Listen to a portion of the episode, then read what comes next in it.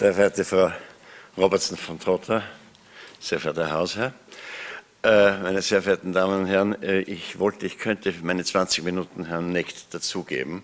Äh, ich würde gerne weiter zu. Ich bin in einer verzweifelten Position.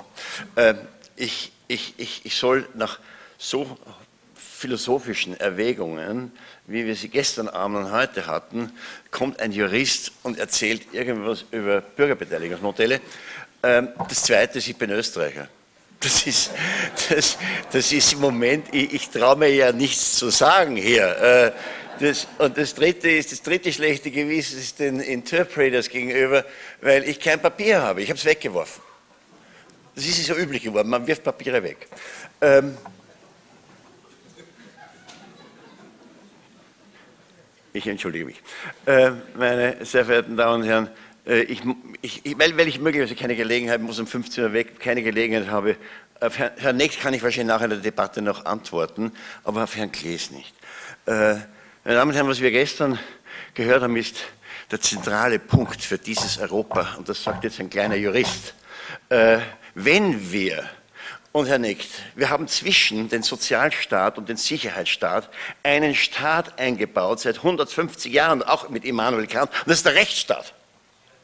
Äh, und der schiebt sich dazwischen hinein, um den Konflikt zwischen Sicherheitsstaat und Sozialstaat äh, notfalls in einer friedfertigen Entscheidung zu machen. Und genau das war Herr Glees Thema gestern. Und Herr Glees, ich bin Ihnen so dankbar. Äh, wir haben beim ersten, beim ersten Sturm haben wir den Rechtsstaat als nicht vollziehbar erklärt. Und das ist ein Fehler. Das war ein Fehler. Mag so gut gemeint gewesen sein, wie, wie, wie er nur wollte, aber das war ein schwerer Fehler, weil es nämlich auch das Vertrauen derer erschüttert, die bisher an diesen Rechtsstaat geglaubt haben. Also man hat sozusagen Enttäuschung auf beiden Seiten. Äh, es wurden Erwartungen geschürt, die mit Erwartungsenttäuschungen enden mussten, aber auf beiden Seiten. Und das macht die Sache sehr kompliziert für die zukünftige Auseinandersetzung. Äh, ich bin mit meinem Thema partizipatorische Demokratie so ein bisschen eingezwickt jetzt in der Mitte drinnen, weil es ist ein sehr konstruktives Thema, aber es ist ein Thema, äh, bei dem man schnell auf die Idee kommen könnte, wovon redet er? Wir reden hier von Brexit, Exit, Grexit äh, und allen möglichen anderen Xits noch in der nächsten Zeit. Und er kommt und erzählt uns, wie die europäischen Bürger in den politischen Entscheidungsprozess eingebunden werden sollten. Äh, ja, und da fühle ich mich gar nicht wohl, äh, weil, weil ich rede im Konjunktiv. Äh, wir haben das alles in unserer europäischen Verfassung, ich sage das Wort im vollen Bewusstsein, äh, der Unionsvertrag ist für mich eine Verfassung. Wir haben das alles dort niedergeschrieben. Wir haben aber bitte auch, weil so viel Irritationen sind, wer wir sind, woher wir kommen, wohin wir wollen, wir haben aber auch das in der Unionsverfassung niedergeschrieben. Der Artikel 2, 3, äh, die sprechen eine ganz klare Sprache, wer wir sind und wer wir sein wollen. Äh, und sie machen auch die Grenzen dieses Rechtsstaats, zurren sie fest und sagen, und wer sozusagen diese äh, Erwartungen nicht erfüllt, der ist eben nicht in der europäischen Idee äh, und wird von ihr nicht mitgetragen. So, jetzt zu meinem Thema. Äh, die, vielleicht kann man jetzt die nächste Folie herein, damit Sie wissen, wovon denn eigentlich die Rede ist. Technik? Gut, okay. Äh, äh, wir haben, wir haben im Unionsvertrag nach, langen, nach langem Ringen in den äh, äh, äh Verfassungsverhandlungen, ist es der da? Danke, das haben wir eine Architektur, eine Gesamtarchitektur bekommen von, haben wir eine Gesamtarchitektur bekommen von Instrumenten, die die Bürger, die Unionsbürger in den politischen Entscheidungsprozess mit einbeziehen sollen. Das Ganze heißt im Governance und ist nicht mehr Government, weil immer wenn der Kunde mit vom Geschäft ist, dann ist es Governance. Äh, und da sind ein, ein, einige Elemente entwickelt worden, von denen Sie wahrscheinlich, wenn überhaupt, nur den Artikel 11.4, die Europäische Bürgerinitiative, kennen. Die anderen glaube ich nicht, dass sie kennen, oder die meisten nicht. Weil niemand bis jetzt etwas getan hat dafür. Aber gemeint ist, dass wir 500 Millionen Europäer, 400 Millionen Wahlberechtigte, wir sollten in einem sogenannten horizontalen zivilen Dialog miteinander in Gespräche über das, was wir sind und sein wollen und die Union eintreten. Und das sollte von der Verfassung her unterstützt werden. Im Englischen ist ein klares Shell. The institutions shall by appropriate means. Ja, das ist eine sehr klare Sprache als in Deutsch. Dann gibt es einen sogenannten vertikalen zivilen Dialog. Das ist so, ich sage mal ganz ungeschützt, so ein bisschen die sozialpartnerschaftliche Idee in Europa, äh, dass die Organe, äh, die in dem Fall jetzt äh, im Prinzip die Kommission, aber es sollten ja Parlament und Rat auch dabei sein, einen regelmäßigen, offenen, transparenten Dialog mit Vertretern der Bürgerschaft eintreten. Ich komme übernächste Woche mit einem Buch dazu.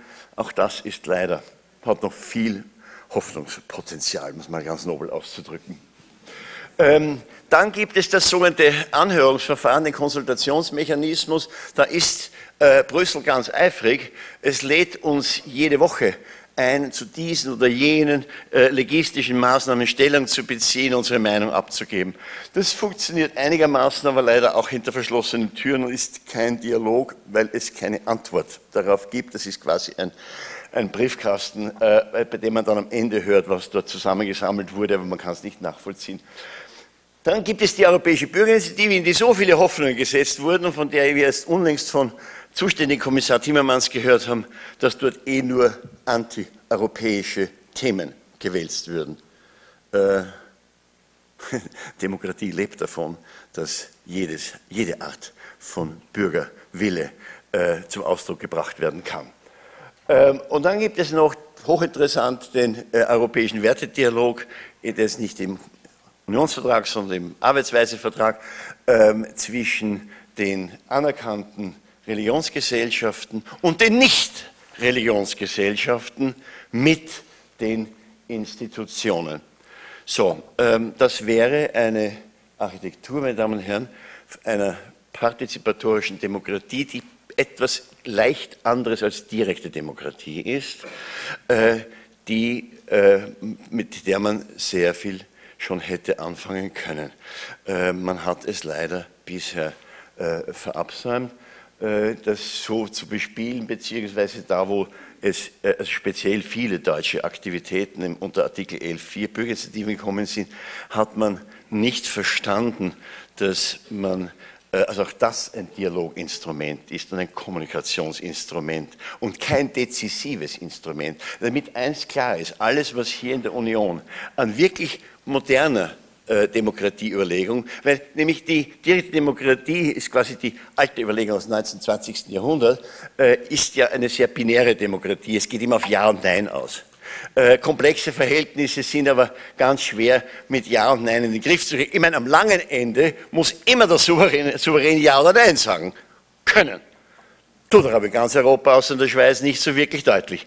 Äh, und das ist äh, eines der Probleme. Äh, den meisten fehlt in dieser Architektur, was wir heute beim Herfahren besprochen haben, es fehlt das Referendum. Das ist natürlich auch in vieler Leute Munde als, als echtes Referendum oder als Plebiszit. Als Plebiszit nennen wir es dann, wenn es sozusagen von, der, von vorgelegt wird äh, von einer Regierung, die eine Entscheidung von den Bürgern haben will.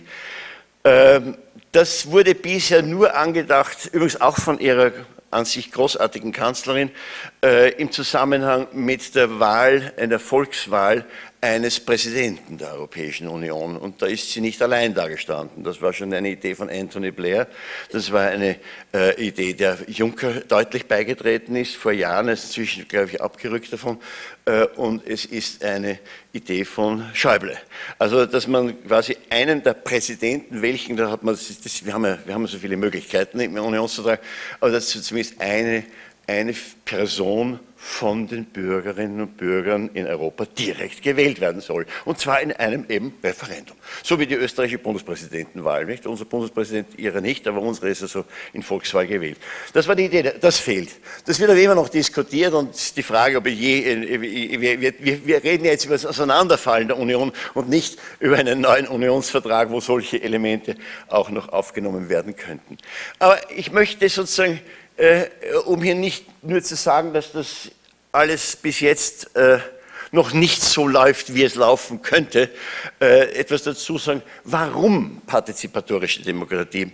Äh, meine Damen und Herren, der Unionsvertrag, äh, der äh, Unionsvertrag baut auf dem Lissabon-Vertrag auf. Und im Lissabon-Vertrag in der Präambel wurde sehr klar gesagt, warum man diese neuen Instrumente einführen will. Nämlich, man wollte eine verstärkte Legitimität durch die Mitwirkung der Bürgerinnen und Bürger erreichen. Und jetzt haben wir diese Instrumente schon einige Jahre. Und wenn man genau hinschaut, ist es bei den Frustrationen, die rund um, auf beiden Seiten übrigens, es gibt auch eine Brüsseler Frustration zu Artikel 11.4. Also auf beiden Seiten ist im Grunde Frustration eingetreten rund um die Europäische Bürgerinitiative. Timmermans hat es irgendwie letztens zum Ausdruck gebracht, sind ja eh nur lauter, lauter Anti-Europäer, die sich dort, dort, finden. Das ist so nicht. Äh, sondern das sind teilhabewillige Bürgerinnen und Bürger, die da, äh, die da angetreten sind. Bis jetzt 45 in den letzten Jahren. Aus einem Elektorat von 400 Millionen. Also das ist verschwindend, ja, das ist wirklich verschwindend.